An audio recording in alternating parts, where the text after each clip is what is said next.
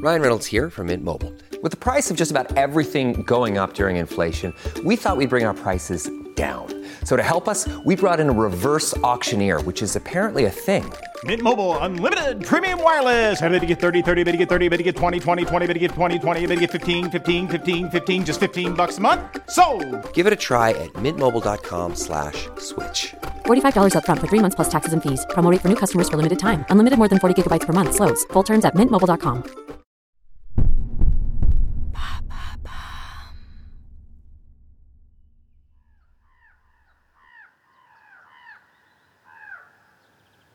En 1974, alors que le soleil se lève sur la région d'Adar en Éthiopie, Donald Johansson et Tom Gray, deux anthropologues, se mettent en route pour une journée de fouilles archéologiques.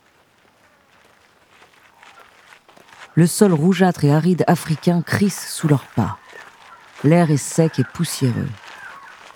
Ils sentent la chaleur monter petit à petit, l'atmosphère est étouffante. Les chercheurs se frayent un chemin à travers le ravin proche de la rivière Awash. Leurs yeux aguerris scrutent chaque recoin à la recherche de la moindre anomalie. Le bruit de la rivière accompagne leurs pas. Soudain, Tom s'arrête. Quelque chose attire son regard. Il s'agenouille pour mieux voir. Il appelle Donald pour venir l'aider et ils se mettent à gratter le sable et la roche avec détermination. Ils n'ont encore aucune idée de l'immense découverte qu'ils vont faire. Le souffle court, ils commencent à voir des ossements. L'excitation grandit à mesure qu'ils dégagent la terre. Ils comprennent qu'ils viennent de trouver quelque chose de très rare et précieux. Des sueurs froides coulent sur leur visage. Une sensation de joie et de triomphe les envahit. Pour autant, ils essayent de rester aussi méticuleux que possible. Ils doivent faire attention à ne pas abîmer les vestiges. Ils continuent de dégager les ossements avec soin. Ils prennent des mesures et font des croquis, documentant chaque détail de la découverte. Ils savent que le lieu de la découverte et la disposition des os sont aussi importants que ces derniers. Ils se concentrent sur chaque pièce du puzzle pour comprendre comment elle s'assemble. Ils examinent les marques d'usure, les cicatrices, les fractures. Finalement, après des heures de travail acharné, ils ont réussi à exhumer tous les ossements de cette hominidé préhistorique. Ils contemplent leur trouvaille avec émerveillement. Ils savent qu'ils viennent de faire une découverte majeure qui va faire évoluer la façon dont nous comprenons l'histoire de l'humanité.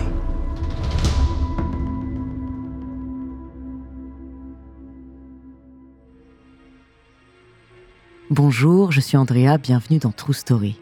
Dans cet épisode, je vais vous parler d'une découverte considérée comme l'une des plus importantes dans l'histoire de la paléontologie.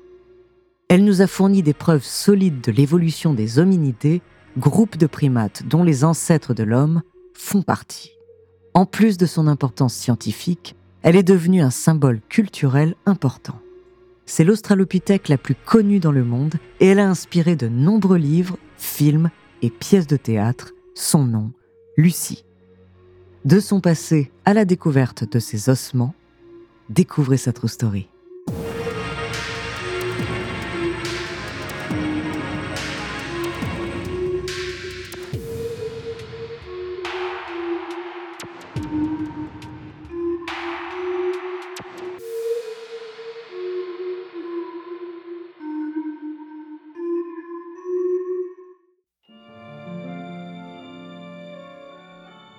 En 1974, un groupe de scientifiques découvre des ossements datant d'environ 3,2 millions d'années. Ces ossements étaient les plus vieux jamais découverts à l'époque.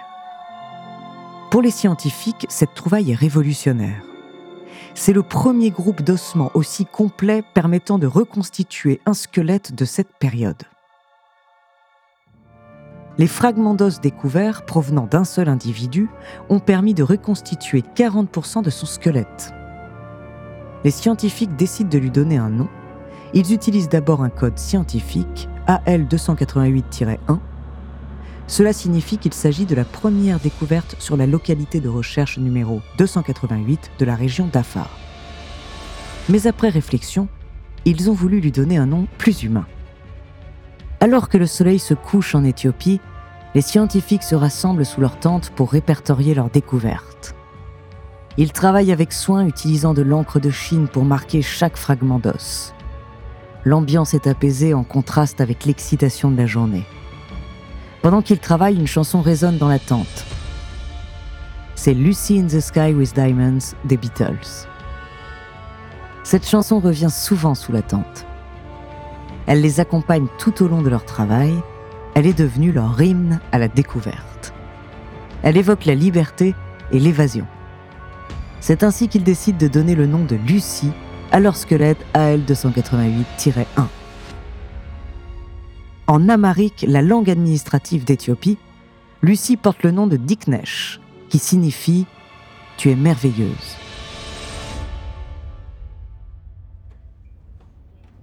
Une fois que les scientifiques ont fini de répertorier les ossements, les études peuvent commencer. On découvre alors que Lucie mesurait entre 1m10 et 1m20 et pesait environ 25 kg. Elle appartient à une espèce de primate de la famille des hominidés, l'Australopithecus afarensis. Bien que capable de marcher sur ses deux jambes, elle est également une grimpeuse aguerrie. Elle peut aussi manier des outils avec ses mains similaires aux nôtres. Mais revenons à 3,2 millions d'années en arrière à une époque où l'évolution humaine était encore un mystère. Dans un monde où les forêts tropicales et les savanes s'étendaient à perte de vue.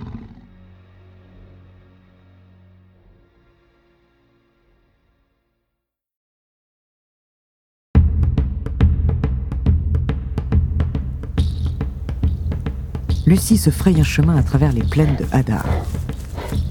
Les herbes hautes et les buissons épineux sont sa seule barrière contre les prédateurs sauvages. Elle se déplace rapidement, sentant la terre aride sous ses pas. Lucie est constamment en mouvement, cherchant de la nourriture et de l'eau tout en évitant les dangers qui l'entourent. Les branches griffent ses bras nus alors qu'elle se fraye un chemin à travers les buissons épineux.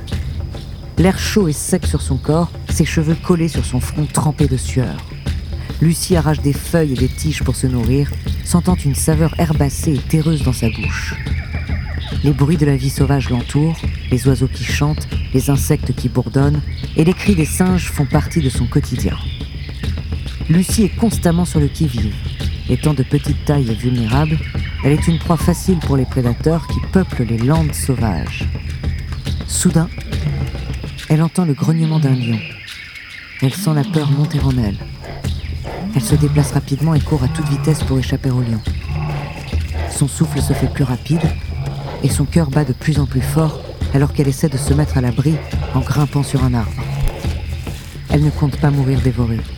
Elle est une guerrière de la nature, une éternelle chasseuse, déterminée à survivre dans cet environnement hostile. Bien qu'il soit difficile de décrire avec précision son quotidien, nous pouvons faire des suppositions. Comme le fait qu'elle devait parcourir de grandes distances pour se nourrir. Principalement de végétaux tels que des feuilles, des tiges et des racines, comme le montrent les signes d'usure dentaire sur ses dents fossilisées. Il est possible que Lucie ait vécu en groupe avec d'autres membres de son espèce, tout comme les chimpanzés et les bonobos d'aujourd'hui.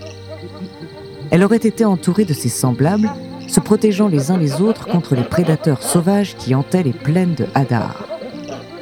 La nourriture aurait été partagée et la chasse organisée, facilitant ainsi la survie de tous.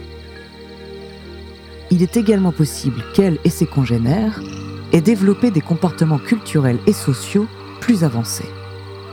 Ils se seraient servis de leur intelligence collective pour naviguer dans leur environnement. Ils auraient dû faire preuve de coopération et de solidarité pour faciliter leur survie et leur adaptation à ce milieu hostile.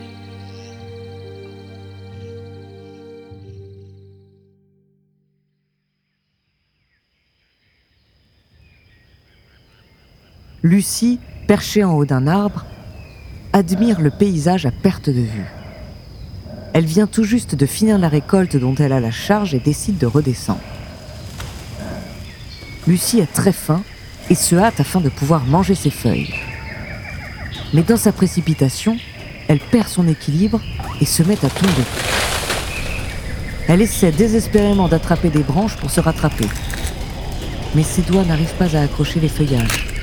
Elle voit le sol se rapprocher dangereusement, son cœur bat à tout rompre. Elle tend ses mains vers la terre pour amortir sa chute, mais c'est trop tard. Son corps heurte le sol avec une violence inouïe.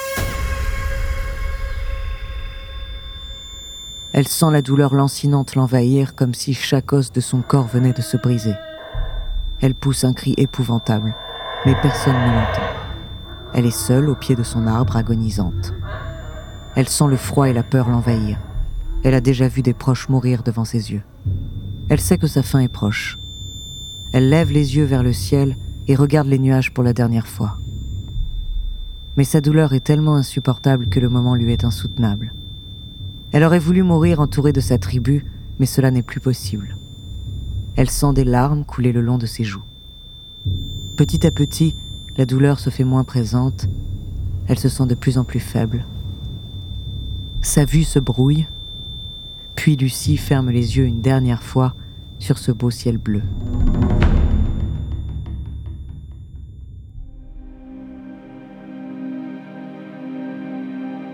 On suppose que Lucie est morte à un âge relativement jeune car ses ossements montrent peu de signes d'usure liés à l'âge.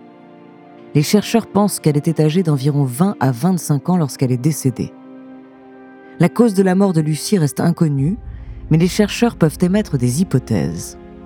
La dernière théorie avancée est qu'elle serait morte à la suite d'une chute. Mais la communauté scientifique n'est pas encore unanime. Certains évoquent une noyade, morte piétinée par un troupeau ou alors la maladie.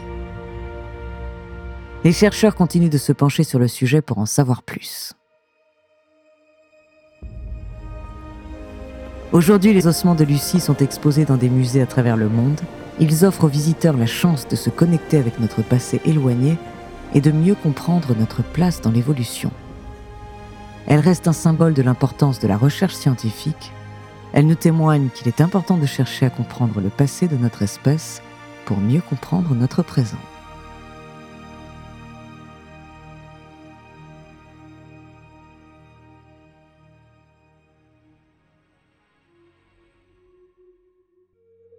Merci d'avoir écouté cet épisode de True Story, écrit par Clémence Setti, réalisé par Célia Bondo et Antoine Berry-Roger. La semaine prochaine, je vous parlerai d'une créature légendaire écossaise.